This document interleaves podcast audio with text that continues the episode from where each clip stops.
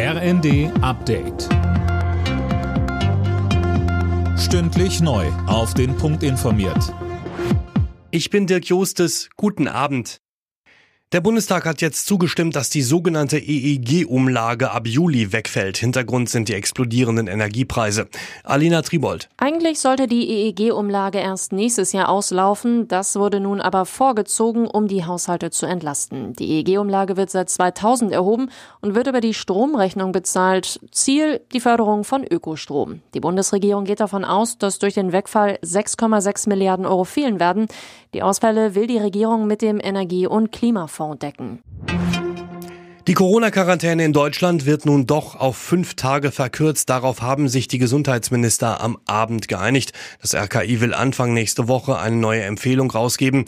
Ende der Woche soll die Regelung dann bundesweit greifen. Die Ukraine begrüßt, dass der Bundestag grünes Licht für die Lieferung schwerer Waffen gegeben hat.